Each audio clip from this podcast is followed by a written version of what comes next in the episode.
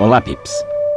Os cientistas da Universidade de Sheffield, no Reino Unido, descobriram nove estrelas gigantes. Apontaram o telescópio Hubble e deram com uns barrotes estelares com massas 100 vezes superior à do Sol.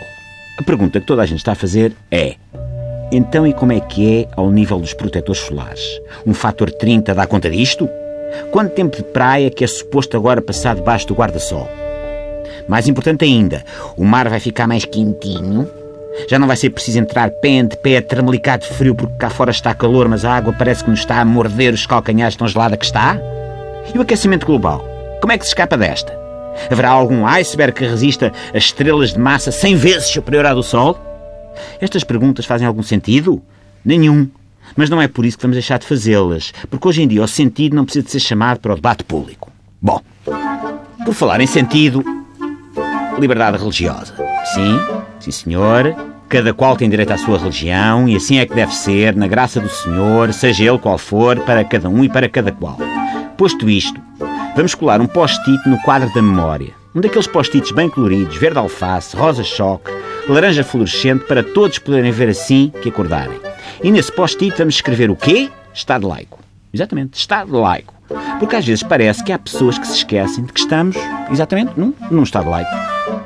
Diz agora que o excelentíssimo Presidente da Confederação Nacional das Associações de Pais, está a dizer, admitiu a realização de missas católicas durante o horário letivo nas escolas públicas. De facto, existem escolas públicas que o fazem principalmente no norte do país. Diz a Associação República e Laicidade que os alunos não são obrigados a participar. E até aqui tudo bem. Mas então, e aqueles alunos que não são católicos? Vamos que há alunos que estão a ser educados, por exemplo, pelos princípios xamânicos do grande chefe bisonte musculado. Não terão eles direito a uma dança da chuva durante o horário letivo? Alguém contactou o grande chefe bisonte musculado para organizar uma dança da chuva nas escolas públicas? Hã? E quem diz ensinamentos xamânicos diz tudo o resto. Islâmicos, judeus, budistas, enfim, tudo, tudo, tudo, tudo. Daí pode-se escolher os putos.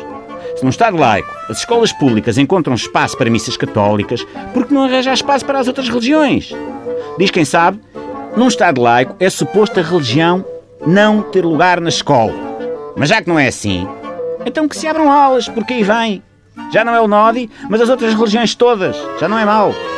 Neste entretanto, desejo-vos um bom dia de São Grande Chefe Bisonte Musculado Hugo.